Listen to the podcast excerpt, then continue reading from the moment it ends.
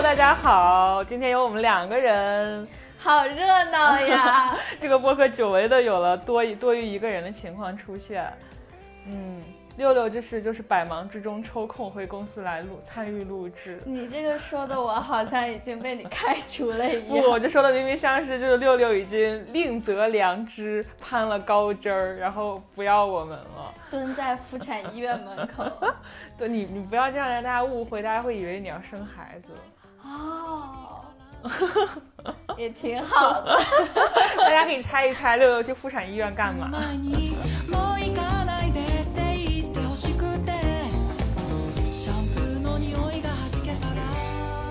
刚刚说到哪？说到你被电话诈骗。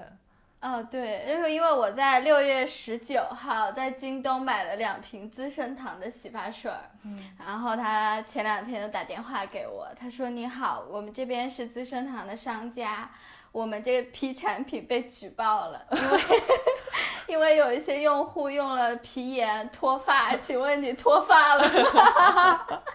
我说啊，这很真啊，这哪里像诈骗啊？你听我说完嘛。我说啊，我没有哎，但你这样一讲，你这个洗发水我是不敢用了。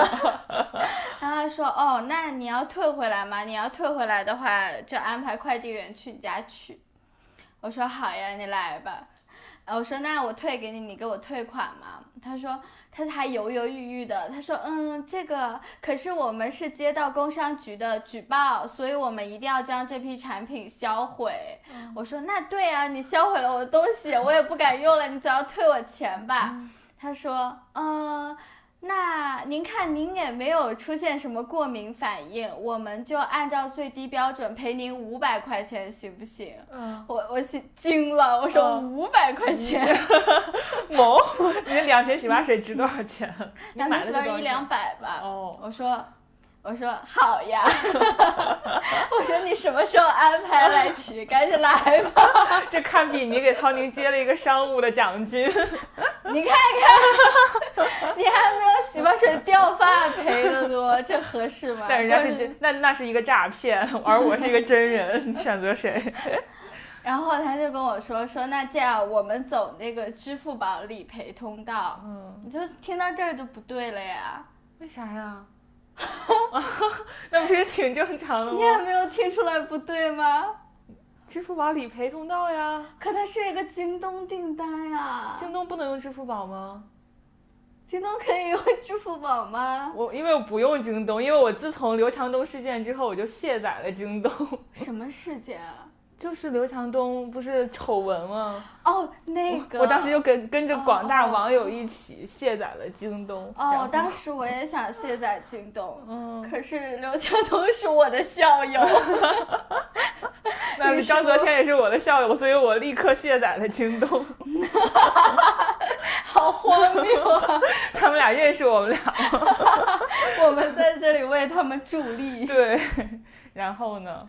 所以啊，所以他不能用支付宝呀。对呀，因为京东显然跟淘宝是对家呀。哦。啊，那他怎么可能会给你走支付宝理赔？天哪，你看你不懂不懂支付宝跟京东是对家，你就不会懂，就是你就不会识破这个诈骗。所以由此可见，上这些就是常识多一点还是有用的。所以你有这个常识吗？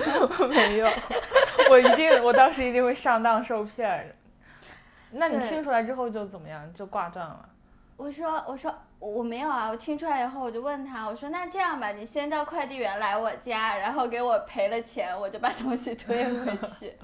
他说哦。其实您不一定要退也可以的，他就有点慌了。他其实没有快递员可以来我家嘛，他就说你不用退货，你也可以走理赔通道，然后什么什么巴拉巴拉说一堆。我说哎呀，好麻烦哦，我也不要这些钱，挂了吧。天呐，你费了人家一通口舌。对呀，这不就是他们做电话诈骗应该付出的代价吗？我已经我已经很久没接到这种电话诈骗了。你想接到吗？挺好玩的。对，因为给我打的都是骚扰电话，就直接问：喂，你好，请问是北京具有文化有限公司的张总吗？我一般听到这种，我说是，但我不需要，然后就会挂掉。因为这种一般都是推销什么，就是记账啊，什么挂靠财务、挂靠社保什么的。哦。嗯。要不然就是如果说喂你好张姐，那就一般推房子的，那说我要说我说是，但我买不起，然后就挂掉。哦，你还告诉他买不起，你应该说是，但我房子太多了，但我不需要，我需要，我真的需要。因为今天六六穿了一件黄色的发饰小裙子，哦，这是发饰，对啊，发饰碎花呀，哦，大家能想象吗？然后就是前面是那种一个一个就是一个钝角的领子，嗯，一个方领，对，然后对，这叫方领，我感觉叫钝角，一个方领，然后前面有一排小扣子，然后它的袖子是那种泡泡袖，然后底下是一排是那个松紧，可以把褶皱，对对，可以遮住胖胳膊。为什么我知道呢？因为我周末买了一条一毛一样的裙子，但是蓝色的。嗯，对，你是小兰花，我是小黄花。对，我也是在商场里边逛的时候，就在一个不知名的。店店里偶然看到，然后我发现现在商场其实是好逛的，哎，对就它有很多这种版型比较友好的裙子。对对对，是的，就对我们胖人很友好。我以我以为我要穿最大号，他说不不不，你不用，然后给我拿了一件幺六五，我穿了就非常合适。哇！然后呢，但是呢，我还是没有下定决心买那个裙子。为什么买呢？是因为我那天我跟我男朋友和我男朋友的姥姥一起在逛街，啊，然后我在里边试衣服的时候，我就听到男朋友的姥姥在外面问说这个裙子多。少钱啊？然后那个人说什么一千四打五折七百四，就七百多。然后我就听到姥姥在掏在掏现金的声音。然后我心想啊，我还没有决定要买，怎么能让姥姥掏钱？因为姥姥就只花现金嘛。然后就赶忙出去，就立刻掏出我的手机，把钱给抢着付了。对，所以我就是在没有没有深思熟虑的情况下买了这条裙子。你真是个。小杨哥的姥姥是个好姥姥，你也是个好外孙女。你知道这几天不是我妈在北京吗？然后在在在结账的时候，我有时候也会假模假式 想跟我妈抢一下。我还以为你结账的时候就会故意接到电话离开。我不会，我现在已经很那个了。我拿着一个手机站在那个旁边，我妈说不用不用，我来吧。我就啊。天呐，你还会就是你还会意思一下，我都直接就是。哦，你是因为是小杨哥的姥姥，所以你才意思一下。对，就如果是我妈的话，我才不会意思。你肉痛吗？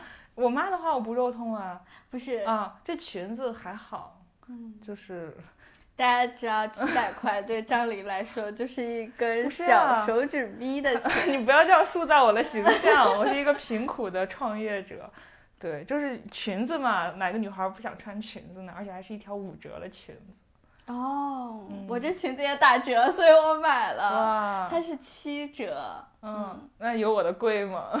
有，没有你的那么便宜。不是，不是，看到大家知道，就是六六，他，哎，六六特别适合奇葩说的一道辩题：我的包比老板的贵，我该不该背来上班？没有啊，我没有包比你贵。不是啊，这就是你的裙子比我贵，你该不该穿来？不是，我刚刚说错了，我我说的是我的比你的便宜。我这打完折六百多一点，那也差不多呀。我是七折，你是五折。好吧，我们为什么又聊到这儿了？哦，对，聊到这儿是我想说，我周末看了一个很好看的电影，就是跟我的男朋友和男朋友的姥姥一起，一点关系都没有。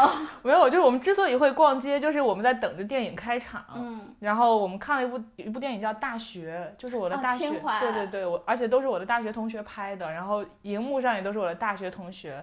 然后呢，我们在等开场的时候，电影院里进去了一波人，我定睛一看，就是我的大学同班。同学哇，对，所以我们过了一个大学的周末，然后看完之后还一起合了影。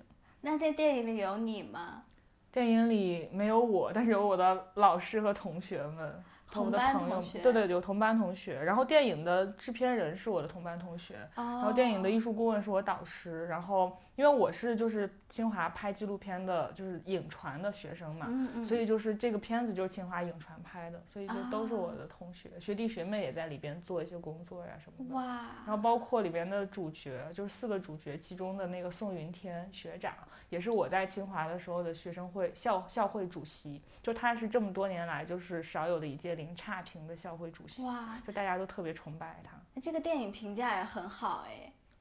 我觉得就是有两极化，就是有有人说他就很好，很理想主义啊，就让人看了很想上清华。但是另一部分人就说，就是拍的特别学院视角，就特别精英视角。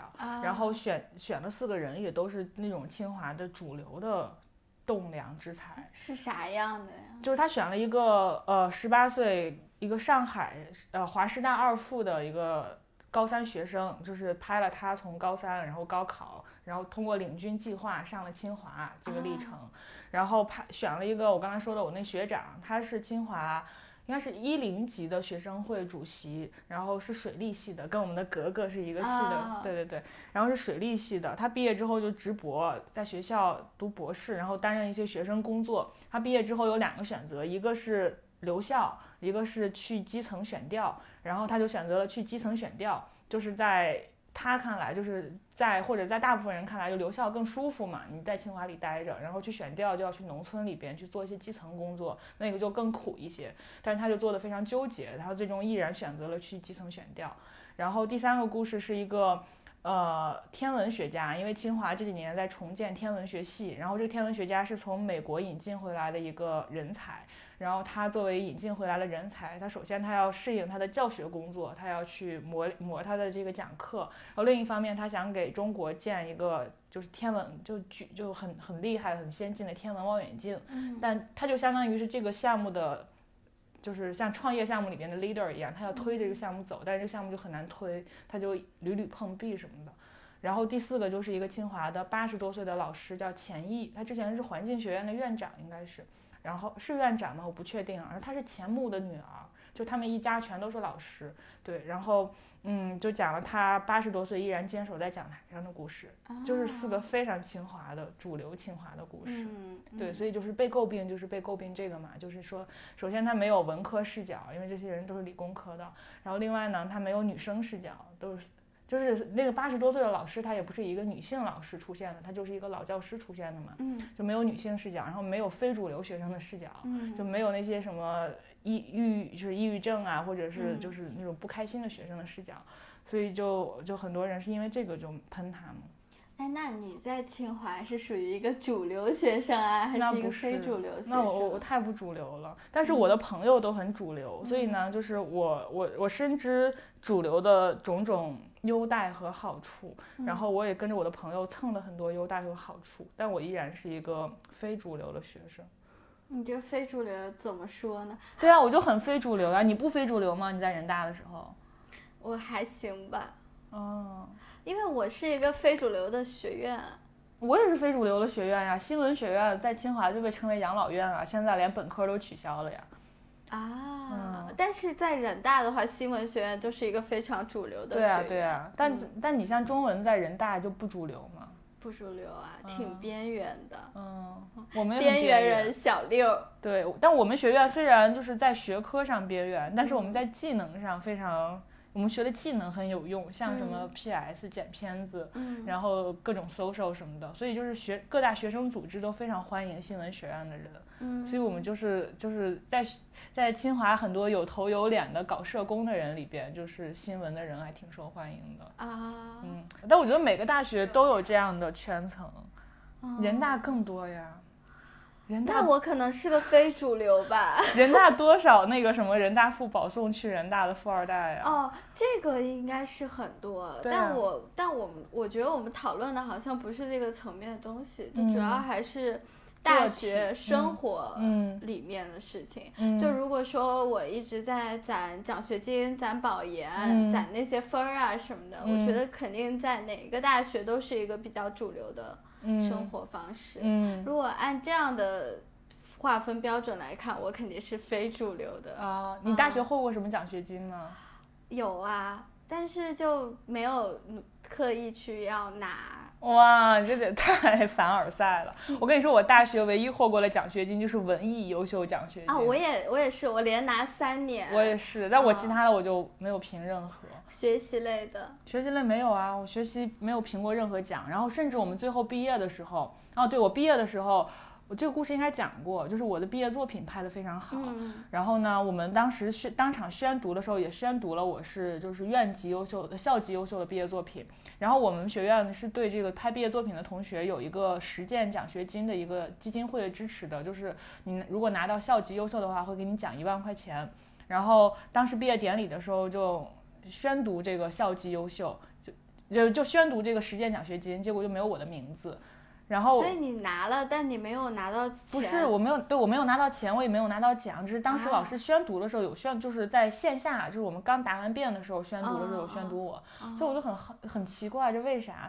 然后我就说是不是因为我不够好啊，怎么着的？我就觉觉得怪自己，但是我思来想去，我觉得不行，还是得问一下教务老师，我就问一下教务老师，结果教务老师说是他的工作失误，把我的名字给漏了。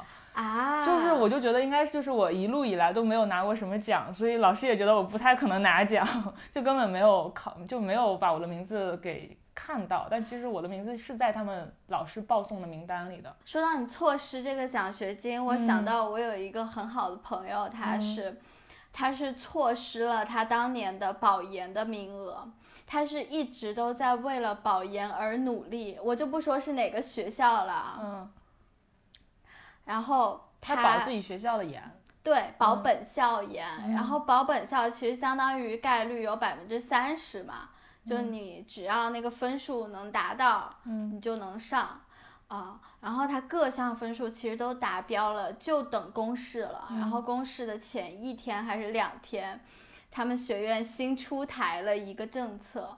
然后那个政策恰好就是他在那个政策里不能加分，但他后面那个人通过那政策一加分就上了，他就卡在那个徘徊边缘线上是吗？你们同事？呃，不是卡在边缘线上，就是说。他那个政策就可能是针对有些人有，有些人没有，但可能这种东西，你知道一个政策突然之间颁发出来，它也不是一个非常偶然的事情，嗯。啊，就恰好那个政策加上分一算，保研名单就变了，他就掉下去了，啊，天呐，就在公示的前几天，啊，然后你知道他怎么样吗？他奋发苦读，九月份开始准备十二月的考研，考了全国第一，然后又上了这个学校的研究生。对对对对。天哪！对。他开心吗？上的？他开心啊！他当时拿了分数的时候，高了全国第二名二十多分去。嗯。不，我就说他真实的读了研之后，他他开心吗？啊，他还挺开心的。哦，那就好。嗯嗯。因为他他一直就是很坚定，他要读研，他也没有想到他会因为这种事情给。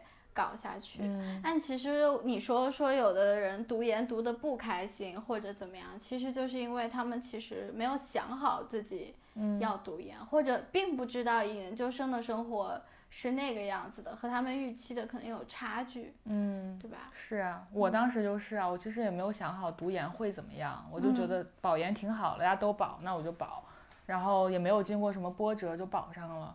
所以我觉得，虽然我说我大学都挺失败的，嗯，但是就是这些事儿，还就比如说转系啊、保研啊、派就毕业呀什么的，都特别顺利，特别好。那你这还挺好的呀。嗯，但是就是一些涉及到一些边角，就是中间的过程，我感觉自己就一直过得很边缘。比比如呢？嗯，再比如一个事儿，就是嗯，我大四的时候，我室友偷我东西。然后，因为我大四的时候我在奇葩说实习嘛，就一直没有住在学校。然后我一个特别就是他各方面都很优秀的一个室友，我也不知道为什么，就我丢了很多东西都在他那儿发现了。然后我把这事儿跟辅导员讲了，然后辅导员也说他会认真严肃的处理。但是我也没有觉得说，就是因为我觉得这事儿如果一旦真的要追究的话，这个同学的前途啊什么的可能都毁了，因为东西还不少，就加起来肯定超过五千块钱。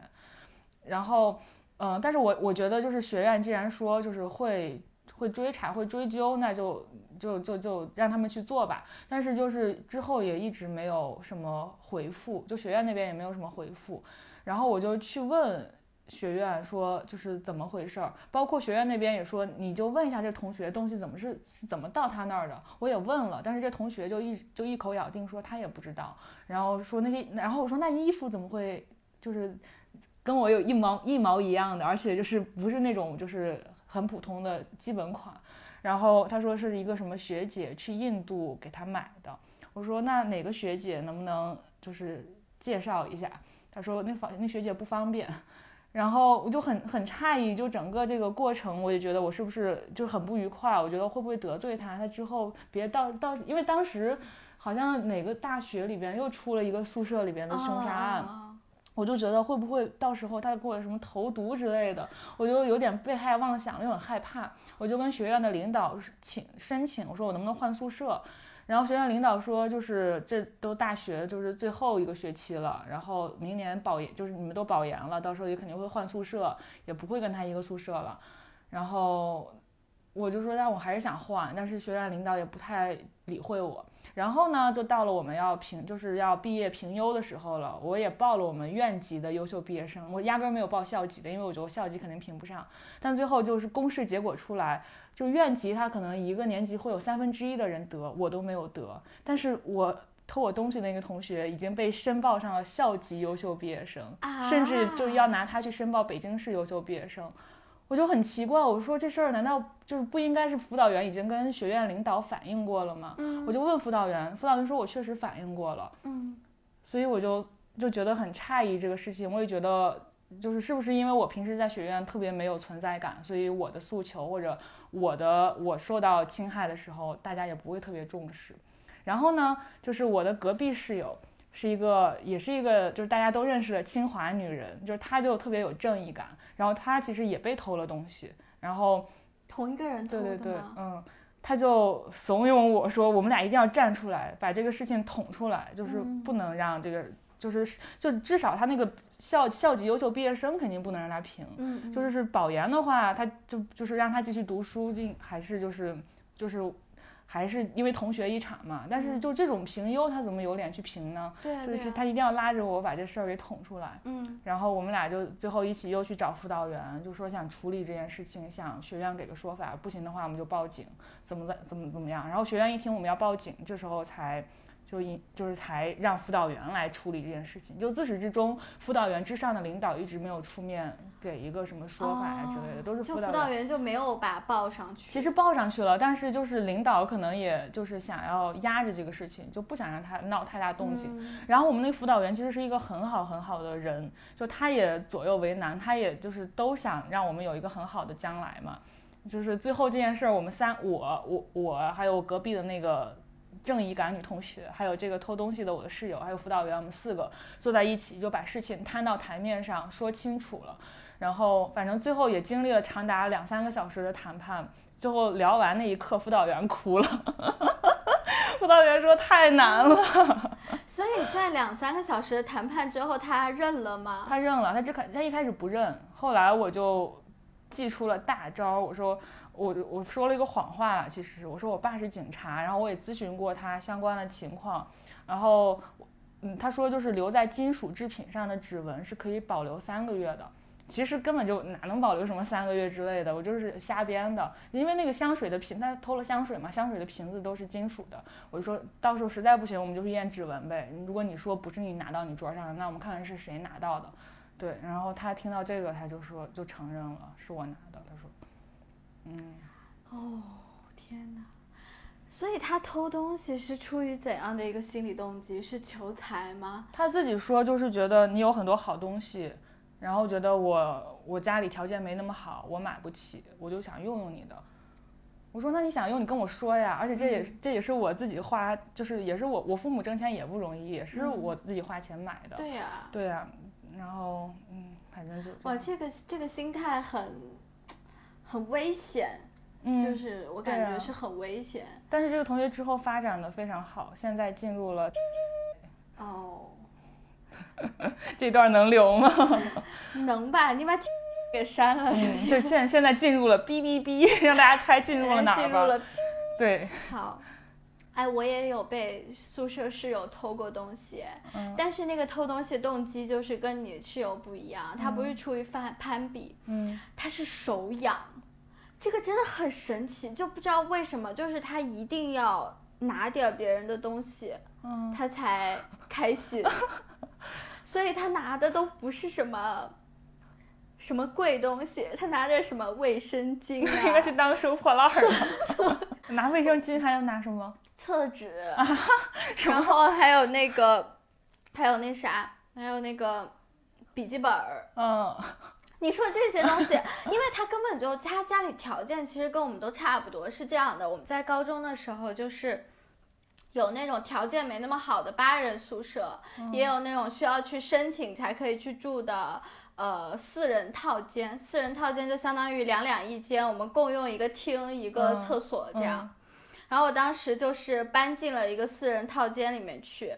那像那个同那个偷东西的室友和另一个长得很漂亮的美女室友，他们是一间的，我和另一个同学是一间的。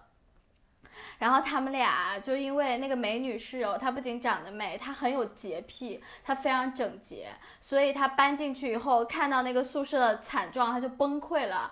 因为那个偷东西的室友，她非常不爱干净，她经常就是 她拉大便，就是她经常。对不起，这件事情印象太深了。不擦吗？就是他老是会拉出硬如石块的，那你怎么大粪块？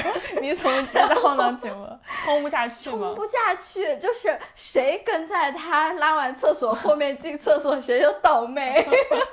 而且会被大家认为是你拉的啊？这倒不会，大家都已经默认大家都知道是他。嗯，对，他就冲不下去，他冲不下去，他不想办法。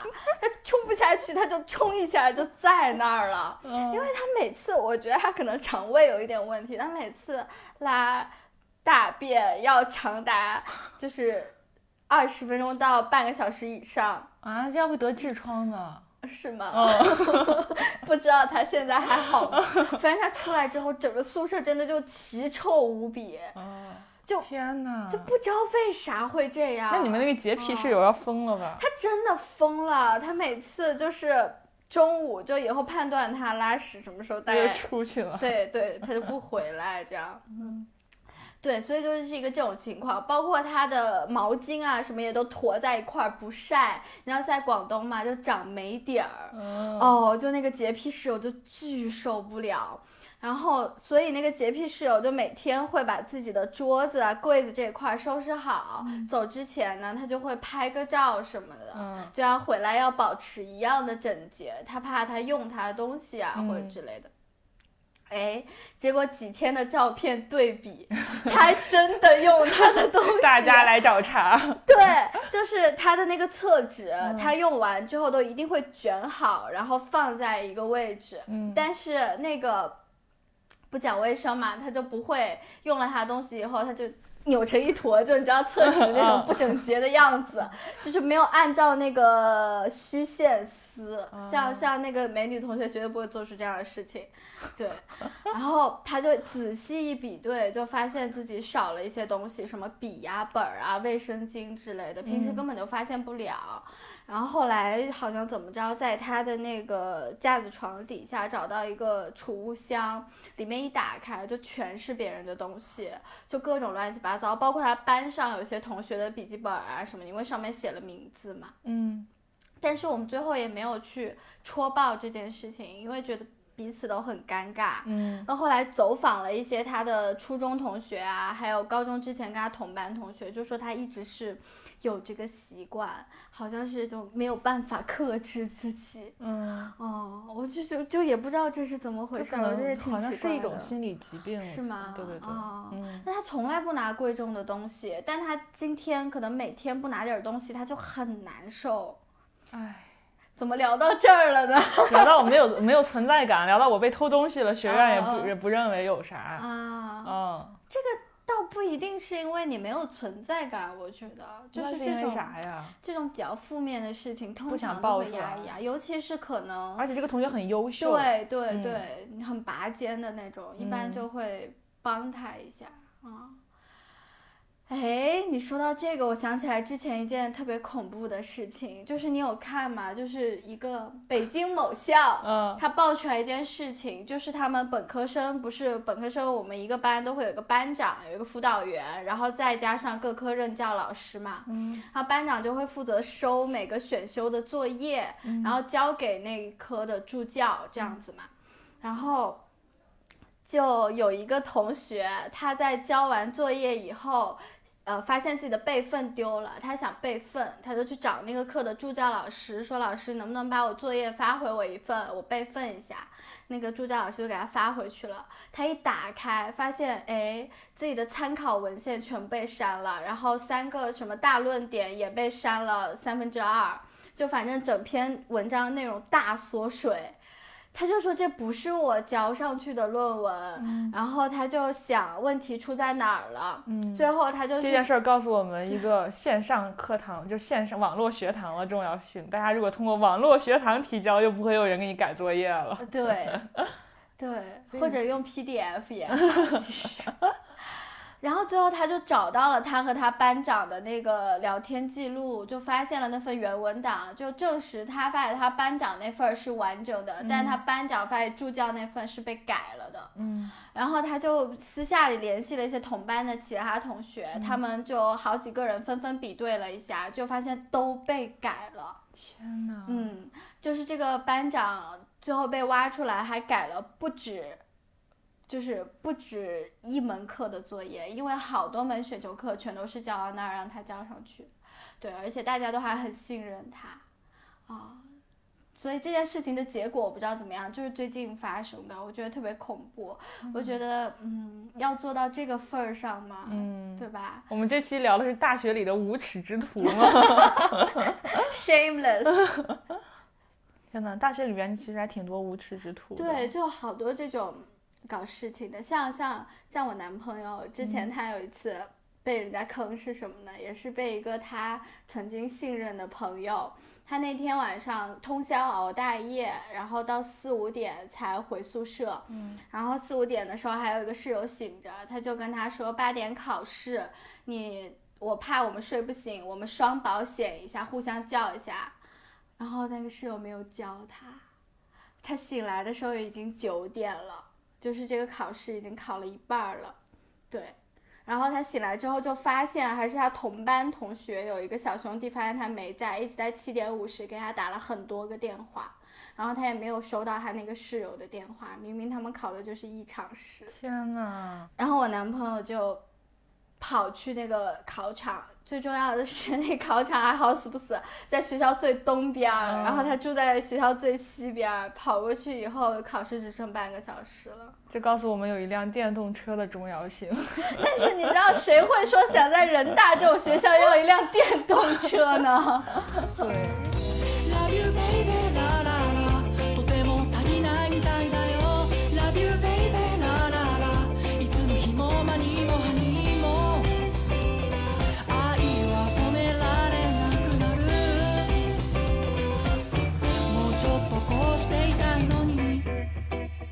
我刚才说我失败，还有一点就是我，我好像在刚进话剧队的时候有被当做支书的潜力人选，但因为在我们的上一届支书找我聊天的时候，我有给他透露出说我大三想出国交换，我对当支书并不是很 care 这件事情，所以他后来就没有再继续关注我。但是我后来我后来就当了一个 normal 的什么副队内联副队长，就负责在内联系大家。哦，对。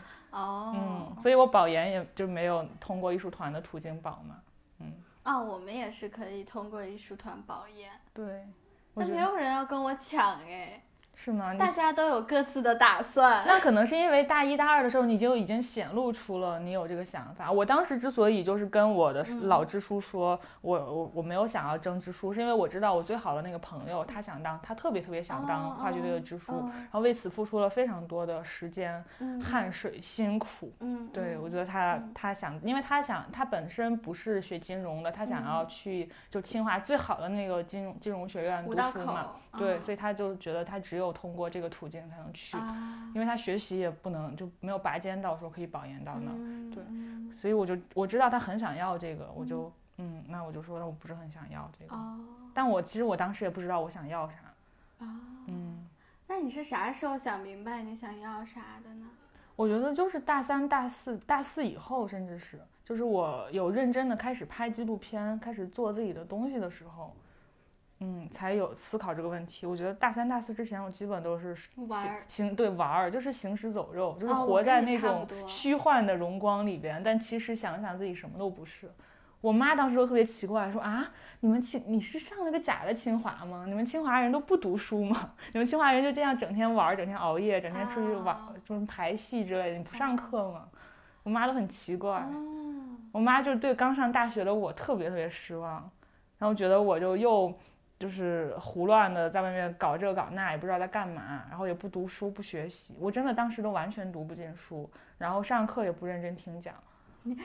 张琳现在 在四仰八叉的坐在沙发上，对着我，然后四仰八叉边抖脚 边说这句话。当时真的上课，我上清华我不读书，对啊，我一天到晚出去玩儿，对，没有也没有出去玩儿，就搞一些有的没的。我记得当时我刚上大一的时候，我有一个新闻学院的学长学姐，他们要拍一个毕业作品，要拍一个故事片。好像就是当时搞的阵势挺大的，也拉了一些资金什么的，所以就因为这个学长学姐他们都是清华话剧队的，所以就拉我们这些话剧队的小孩去给他们帮忙。然后我当时就光荣的成为了选角副导演，所以我就负责选那个角。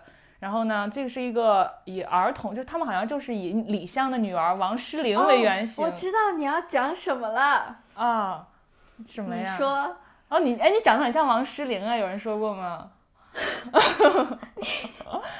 哦，好吧，我接着说，就是他们。你以后不要再从你嘴里吐出。我觉得你长得很像谁谁谁这种话了。上周我们来了一个新同事，然后张琳接连的跟他说了这么几句话。哎，我觉得你长得很像姚明哎，是个女生。不对不对，不对 不对，你不像姚明，你很像那个金馆长，就是一九八八里那个称。那个那个狗焕的爸爸不是金馆长，是另一个表情啊？是吗？我要说的是狗焕的爸爸。你说了金馆长，然后你又说啊，你和那个一九八八里面狗焕的爸爸长得也很像。但我最后有找补回来，我有说他长得像刘雯，那你现在找吧一下吧。六六嘛？嗯，你刚刚说了，我像王 王诗龄不好吗？王诗龄多多有福相啊，胖墩墩的。而且还整天吃大鱼大肉，吃一些补品，感觉就很有福气。哎呀，我想不出来你长得像谁。下一题，我接着说，就当时他们是以以王诗龄的故事为原型写了一个小童星嘛，嗯然后所以我就需要去找一个女孩，小女孩演这个小童星，嗯，然后他们当时给了我一个库，让我一个一个去联系去找，我最后竟然联系上了张子枫。然后当时张子枫还没有大火，他只演了《唐山大地震》，就算小火吧。对，然后我就联系上了他和他妈妈，然后他妈妈就说：“哎呀，听说我们是清华的，就觉得清华的很厉害，就说想带子枫来清华逛一逛。”我说：“好呀，你们来，我来带你们逛一逛。”然后我我现在回忆起来，感觉就像 就特别不真实，我也不知道为啥。就当时大一的我带着张子枫跟他妈在清华里边喝酸奶、吃油泼面，然后就是给他们讲一讲这是哪那是哪儿，然后就跟他说，哎，你要是来这个剧组，你的学习哥哥姐姐们都可以辅导你啊什么的。但是好像因为后来因为这个剧本里边有抽烟，然后还有什么就是遗像的，然后他妈妈有点介意，然后就说算了。对，当时当时我为这个戏我还联系上了翟天临，而且翟天临也回我了，而且他本人回我的，我就微博私信他，我跟他说了我没有这个，然后我跟他说我是你青岛二中的校友，然后他他啊你好校友你好呀，然后说就是档期有点问题来不了。对，然后我还联系上了蒋依依，嗯，蒋依依就是她现在应该还算小火，还还可以，她应该是今年上的大学，嗯。啊，反正就是这些小演员当时就觉得啊，你们清华的哥哥姐姐一定很厉害，就都那什么的。我很喜欢张子枫，哎，嗯，我觉得她越来越漂亮了，所以她跟你由清华是哪个阶段？是他？你想那是一三一四一四年应该，那就还是比较朴素。一四年夏天。嗯，他现在真的太好看了。现在过了七年，你想，你给他发消息，你说他应该不会回我了。你还记得姐姐在清华请你喝过酸奶吗？我跟你说这是谁呀？哎，如果我们能请到张子枫来来这里来一期 mini talk 或者屯王，天哪，你在想什么？我们有没有钱请他？你就说。当还姐姐的酸奶，那我把这个任务交给你。现在你去微博上，我给你一个名单，你去微博上联系这几个人吧：翟天临、张子枫、蒋依依。可能翟天临会理我哎。还有啥？刚刚是说啥？说到你哦，就说你大学的时候特别不务正业，你妈对你不满意。嗯。哎，所以你上大学之后，你妈还看你成绩吗？不看成绩啊，但会看我读不读书。我妈特别在意我读不读书。怎么能看到你然后给大家说一下，我们公司最近在搞这个读书营，我妈妈甚至在读书营里边。你妈妈？但她应该不是为了监督我，她就是为了想看看我们在搞些什么花样。那你可不知道呢。对，我记得我上大学之后，我妈就是有一次来北京看我，嗯，我们俩有一次大吵架，嗯，当时大吵架的原因就是她说我不读书，她说你上清华到现在你读了几本书，啊，我细数好像确实没有认真读过什么书，嗯。嗯，但是我当时就是找不到读书的意义，我不知道读书干嘛，我觉得就是现充，现实生活已经够充实了，我就找。我所以我就从来没有，比如说曹宁啊什么的，他说在大学就一直就读了好多书啊什么的，我就没有这个过程。我是突然就上了研究生之后，大四就是我从奇葩说回来之后，其实就去奇葩说实习，然后回来之后，我有意识到说我要读一些书，我要好好的去学习这件事情。之前我都没有这个想法，这根弦都没有。哎，我也是，就是我真的很乐于读书，就是。在闲暇时间，我会主动的去看很多书，好像真的还是也是到了研究生那个阶段。就大学的时候，你知道，尤其我读中文的嘛，很多身边的同学，他们可能都很吃，就是对于书非常的痴迷。嗯，呃，可能到曹宁那个程度有很多，但是我当时也是。嗯，不太理解，因为专业你必须要去看的书已经很多了，就已经它成为一种就好像压力一样的东西。对，因为对于有的本来就很痴迷看书的人来说，进了中文系这是一种很大的享受。嗯，但对当时的我来说，嗯。就没有那么的那个，我觉得还是去话剧团拍拍戏啊比较快乐。哎，但是比较爱看剧本。但是实实话讲，就你后来有没有觉得说你你现在跟很多人的差距，很就是源自于那个时候放飞了自我？我还好吧。啊，是吗？我现在看我跟盖老师，或者看我跟曹宁，就是在在学识上的差距，我就会觉得是我当时大一大二大三的时候。就是在干别的，就忙着去看收获了一些别的东西。那那是啊，那是啊。就比如说盖老师在说虎狼之词方面，就经常向我学 习。我就觉得还好哎，而且嗯。怎么说呢？就是他们的学识，他们还挺就是学而善用的。我觉得，就曹宁可能看一本书，他刚看完，他就能很好的把它表达出来，内化成自己的东西。对对对，但这个能力是很多人呃比较缺乏的。嗯啊，但这种东西只能慢慢练嘛。就是你也不能说啊，我错过了这几年，这几年我要是能好好看书，我就有这么这么多量。嗯，我觉得纠结这个就意义不太大。嗯，而且我就觉得你衡量一个人的标准就不也，不应该是他有多少钱，也不应该是他读了多少书。对，那是他什么呢？就是既看他有多少钱，也看他读多少书，然后对吧？再看一下他有多少朋友，他有多少对象。对对对，嗯，哎，所以你原来也就是会觉得说。你和盖老师或者和曹宁他们有一些差距，这个也会让你有的时候比较对呀，我我之前都觉得盖老师就是我都不敢跟他有深入对话，我怕我接不住他。哦，嗯，就是我跟他熟起来，其实是在我们去年开始给他做播客之后，嗯嗯，就我觉得他没有那么没有那么高高在上，对对对，就是他对我们周围这一群朋友来说都是这样的，包括他从高中开始，就我们这些学弟学妹看他。就会觉得他就很厉害，就会觉得我无法跟他交流的感觉，嗯，这不是我吗？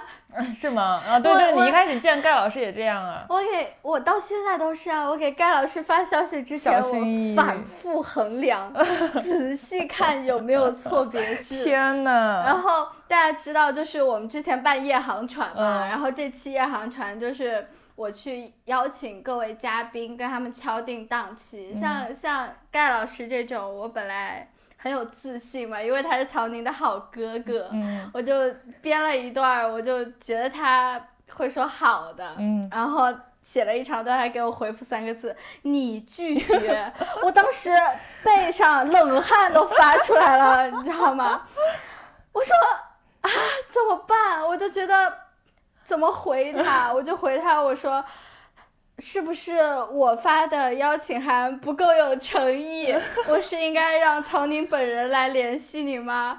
然后我还补了一句：“我说错了什么？我立刻改。”你这个真是是明显的显出你这个命格。对我很慌张，我很怕，因为我哪里没有把控好，把他给吓跑了，那我不就是成了祸害 本期夜航船的 罪魁祸首？但是要跟大家解释一下，大家不要误会，盖老师并没有跑，他还在，对他依然是我们的嘉宾，就是最后曹宁跟我把他请了回来。哎，大家这样都会觉得我能力不行，那这段一定要剪进去。大家就会觉得说啊，就是那挺好的，不是呀，就是 大家不对，这不是那好，那这不是六六能力的问题。哦，那是什么问题？对，为什么我邀请他他就拒绝，你们邀请他他就答应了呢？这个症结在没有，就是不同，你对不同的人你要用不同的办法，就是像盖老师这种，你一般请一次是请不动的。就是你，你就就是问题不在你这个人，在于你的时机。如果你就我们这个时机为什么能请到他，是因为我们就是是后说的，哦，就你相当于你给他一个铺垫，然后我们就后面一个助攻，一个在最后加射门就射进去了。那你这段一定要剪掉，不然盖老师在夜航船开始之前要是听到了，盖老师才不会听我们这种播客，盖老师忙着呢。大家会在子飞鱼的群里和他报告的。啊，甘老师，你快去听！大家谁去报告，那我就要检查你有没有报名这一期夜航船了。所以我们这期夜航船真的很不容易。嗯，对，尤其是六六每天在妇产医院，然后还要去搞这个船，边开船 边在妇产医院门口蹲着干什么呢？我们要揭晓答案吗？要揭晓吗？看你啊。嗯。哎，其实是就是给我妈妈看病了，就陪我妈妈看病。但是因为这个病呢，我觉得是很乐观的。虽然我妈妈自己呢心态不太能调整的好，这几天就像哄小孩一样的陪她。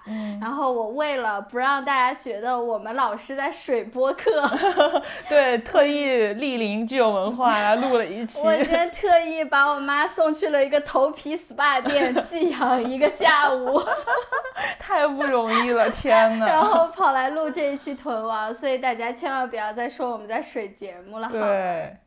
所以我们今天聊到了什么呀？我们聊了一堆大学的无耻之徒。对，好像我们的大学活得特别不光彩一样。但没有啊，但我大学可滋润了。我大学也从来没有缺过钱。我一缺钱，我就接公众号啊，就是我自己有公众号，可以接广告，我还可以接拍片子的活，就活得非常滋润。然后新闻学院的课业压力呢又没有很重。然后呢，我的朋友们呢又是清华的各种权贵，就是各种活动我都可以去去玩儿。然后。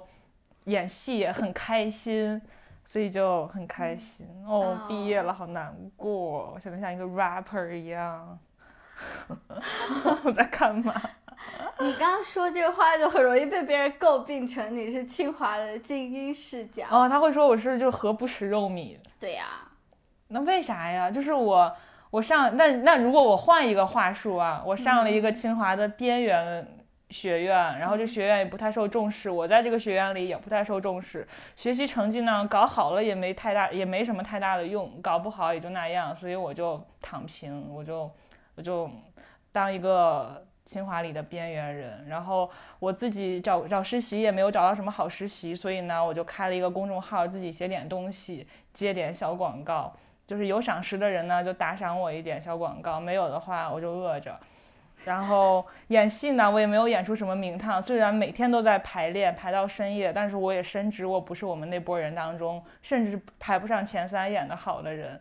然后毕业大戏的时候，我分到的角色 是一个性转。我们毕业大戏演的是《风声》，嗯，你记得《风声》里边有个苏有朋吗？嗯，就是他的最重，他演了一个，我演的是苏有朋，就是他在《风声》里边叫白小年，然后。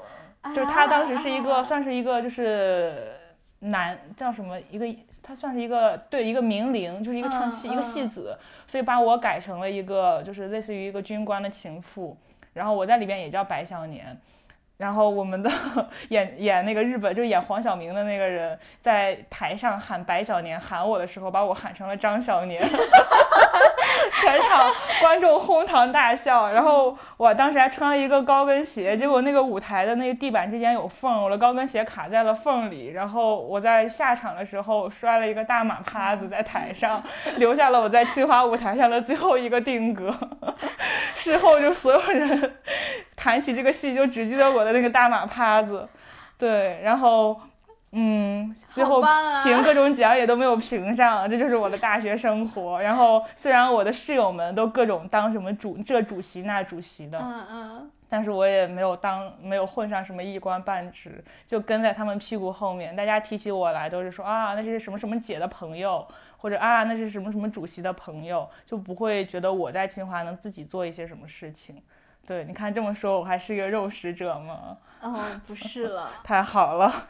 你看，这就是一话 两说。对啊，所以这就是张琳在清华掌握到的能力，掌握到的财富密码。哎，你说到那个舞台上摔一个大马趴，我也想到我演戏的时候有一个特别荒谬的事情，嗯，就是我大二的时候第一次演女主角。哇，你还有幸演过女主角啊！我这说起来，我也演过女主角，但我演女主角那次，因为我们那个舞台是一个新的舞台，然后化妆师就对这个舞台的灯光特别不满意，他觉得会把人打得没有轮廓，就把我们每个人脸上打了大大的阴影，然后把我我当时我就，然后我当时又是短头发，就是那种那种齐肩的短发，就是当时特别像那个米歇尔奥巴马。这么黑吗？对，全都打上阴影。我一定到时候要在我们屯王群里发一下我当时的剧照。我当时演的是无人生还，那个是那个戏是我们为了送张一楠去加拿大，他就他比我们早一年毕业嘛，相当于，然后就给他单排了一个毕业大戏，我们都陪着他演，所以我就演他这个毕业大戏的女主，我演那个薇拉。然后他演那个隆巴德上校，对，然后反正我们所有人一群人像一群黑鬼一样在台上。你接着说吧，你说你演的女主角啊！你们清华居然可以为了送一个人给他单排一场毕业大戏。对呀对呀，然后后来我说风声这个是我们正式的本科毕业的毕业大戏，然后呢后来我们又演了一次毕业大戏，没有想到是为了送我们的一个特别好的姐，就是我们这一届的支书，她毕业的时候又排了一次毕业大戏，排了那个就是。是意大利有个电影叫《完美陌生人》吗？西班牙还是意大利？就是我们把那个中国版排了。好像是意大利。哦，对，意大利。西班牙的是那个看不见的啊，对对对对对。是吗？哎呀，我记错了，就枉 为。好像是的。分不清楚。嗯。哦。你接着说，你当女主。对呀，就是，但你说完这个事情，我就很酸啊！这就是清华话剧队的底气，他们预算真的太多了。对。我们每开一场专场，都要去跟。就是老师要钱，就是画员狂画的那种，然后毕业大戏也是一年就肯定只能演一场。哦，嗯，哦，那我这个哦是不是非常的何不食肉糜？但是我们清就清华话剧队之所以有钱，也是就是也不能叫卖主求荣，这这叫什么丧？也不是丧权辱国，这叫什么？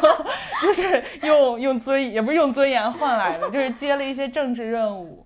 那哪每个团哪个团不是啊？我们团也是。对啊，那你们团预算最高的戏就是那种比较红色的戏啊。我们的我们的那个预算不是从团，就不是从话剧队出的，那个是学校会有拨款。嗯嗯，对。就但是我们就是就集全队之力去配合这个戏，然后就会在校团委有一些话语权，然后就可以多演几场我们自己想演的戏嘛。我们也是啊，但只不过是我们要尽全力去配合那个戏，我们。的专场才不会被取消。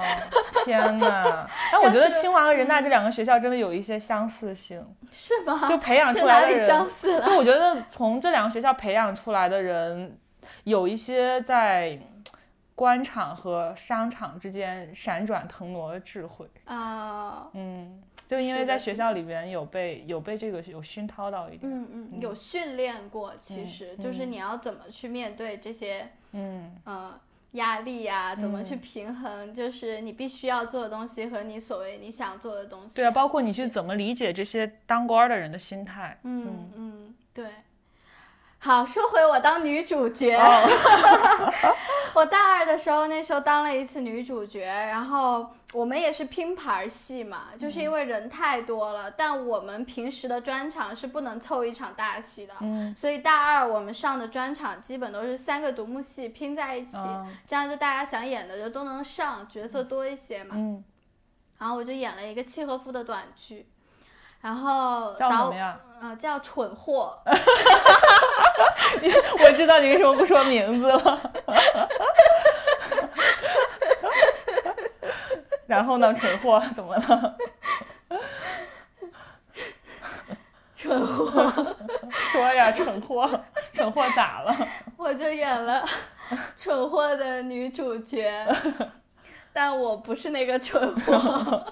那你演了蠢货的什么？蠢货的寡妇，哎，蠢货是谁呀、我到现在我都不记得蠢货是谁了，但我反正是一个寡妇嗯啊、我的寡妇。然后那个我的，哦，应该是我的老公是一个蠢货，哦，然后他 欠了别人很多钱，然后那个人就上门来要债，嗯最后竟然我和那个要债人成了一段情缘，大概是这个样子。就是以我们很粗浅的认识是这个样子啊。嗯，当然，契诃夫要表达的东西肯定还有更多。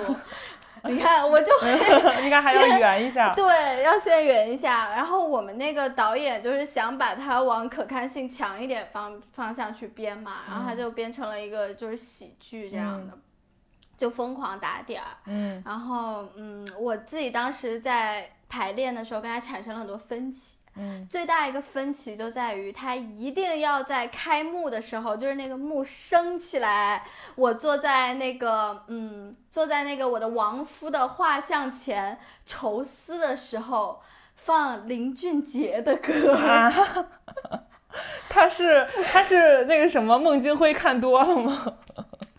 I don't know，我就只是觉得我很 get 不到，我没有办法接受。我一开始我没有办法在那个歌里进入情绪，就林俊杰那个声音一响，他放我就想林俊杰的哪笑首歌呢？哪首歌？哒哒哒哒哒哒哒哒哒。不是不是不是不是，是一个什么？哪首歌？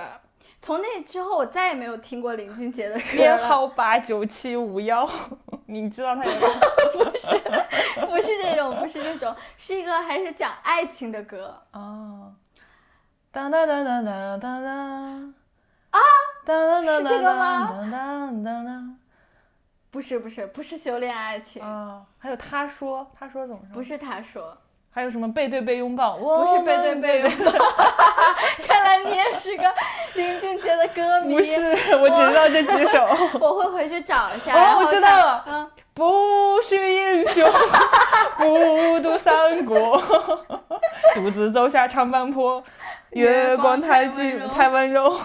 曹操不啰嗦，一心要拿荆州，用阴谋阳谋，明说暗斗的谋。哎，我们就这样结束吧，正好用一首歌。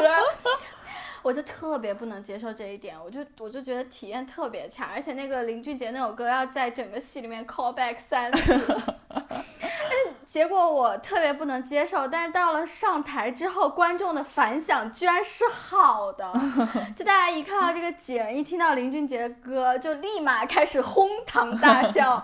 我当时在我的情绪里，我也不知道我该开心，我还是不开心。然后那个导演就特别接地气儿，他还给我们编排了很多，就是像电视剧里面那种段子，就比如说琼瑶那种段子。嗯。比如我跟那个男主角吵架，我们要分别的，就是先登上凳子，再登上桌子，啊然后两个人在桌子上对着互相辱骂，然后我们辱骂的台词是，嗯、你无情，你无耻，你无理取闹，天哪，你才无情，你才无耻，你才才无理理取取闹。紫薇，你知道这是有紫薇跟小燕子连麦吗？我知道快手那个，还有二康，二康，啊，大哥，我我看见了。哦，看见了。对，然后当时时就是我还要穿着也是一个十厘米的高跟鞋，那个凳子是软的，所以我要踩那个高跟鞋，踩上那个凳子，再踩上那个桌子，其实是没有什么保护措施，就纯靠练。我最开始排的时候也是经常从桌子上就是这样子跌下去，但我的导演也没有改这个调度。对，然后就这样，我们在吵的时候，你无情，你无耻，你无理取闹嘛。因为当时我们用的还是那个顶麦、吊麦，就在最高点的时候，我就对着那个吊麦说：“你无理取闹。”然后超级大声。我刚说完“你无理取闹”，我就听到下面，哎，就有一个老师带着小孩子们就哭了，就放声大哭，那个小孩。这个阿姨好吵，我当时就就是脚就开始已经打抖了，你知道吗？但是就不能跳嘛，就不能听到台下声音就跳，就快结束了，就我和他还是完成了这一场戏。结果一到下了台以后，我就立刻我就绷不住了，我挺受打击的，其实啊，你就因为这个这么受打击啊？我就觉得我太吓人了，我就觉得我吓着人家了，然后就。而且小孩一哭，就弄得大家也挺出戏的。嗯然后我就很难过，我就我就我就哭了。那你竟然会因为这种事情难过？对，我那我们要是一航船报名不好，你会难过吗？我会啊，我在妇产医院门口，在啊的一下就哭出来。天呐！但我没有在台上哭，哎，我会在背地哭。啊，我被叫张小年，我都没有哭，哎，我就很开心啊。你被叫张小年，就没有 影响观众应该是叫我的那个人哭，对吧？就是演演黄晓明的那个人 哭。对对对对对对。然后，而且你接上了，你应该感到很自豪，这个算是补了个那个窟窿嘛，对吧？嗯。对，所以我当时听到小孩对我的 feedback，我特别特别难受。然后当天还有一个什么事儿呢？就是谢幕的时候，谢幕的时候有一个呃同学就带着花冲上来，就是送给了导演。送给导演以后，就和他拥抱了一下，说：“我也是林俊杰歌迷。到底是什么歌？太牛了！然后我的那位导演现在考进了中戏。哇，你看看你当时质疑的、质疑品味的导演，嗯，走上了专业道路。嗯，可见这个中国的市场啊，可见时无英雄，庶子进中戏嘛？你要说，不要让导演听到。对呀。哎，太好笑了！我可没有说那句话啊！好好，是我说的。但是我们那一年，我们那一届里边演的最好的人，现在也在中戏。哇，他们不会是一届吧？他是就考了中戏的研究生，叫蒋青青，还上过我们的《你是范梅》，来过两次。他是导演系吗？表演系，他学表演，他就是想当演员。他是就是毕业之后进了顶级律所，然后拿到顶级律所的顶薪 offer，然后辞职出来的。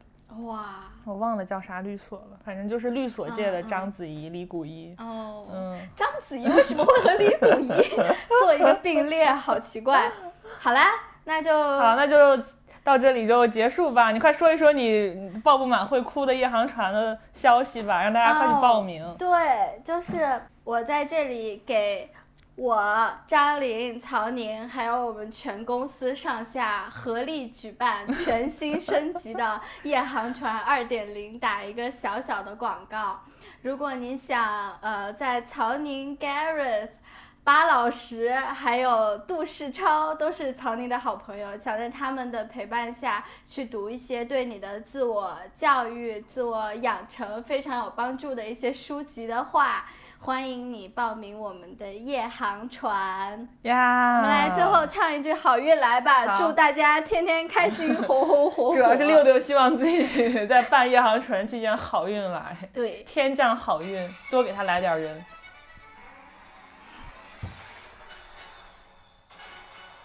好运来，祝你好运来，好运带来了喜和爱。好运来，我们好运来，一迎着好运，兴旺发达通四海。要唱一下这嘿，个，好运来，不是 要唱这个，这个这个我会唱。叠个千纸鹤，再系个红飘带，愿善良的人们天天好运来。你勤劳生活美，你健康春常在你一生。笑口常开，笑逐颜开大，中国结，青春风剪个彩，愿祖国的日月年年好运来。你风舞太平年，你龙腾新时代，你幸福的家园。百花盛开。哎，我唱不上去。啊，对呀、你要你在用真声，我都用假声。啊，我们太吓人了，我会不会因为这一首好运来把大家都吓跑？好，祝大家天天开心，拜拜拜啊！那个夜航船的报名信息我们会发在大 P 联盟的群里的，大家记得看我们的进群信息哦。不要退群哦，拜拜，拜拜。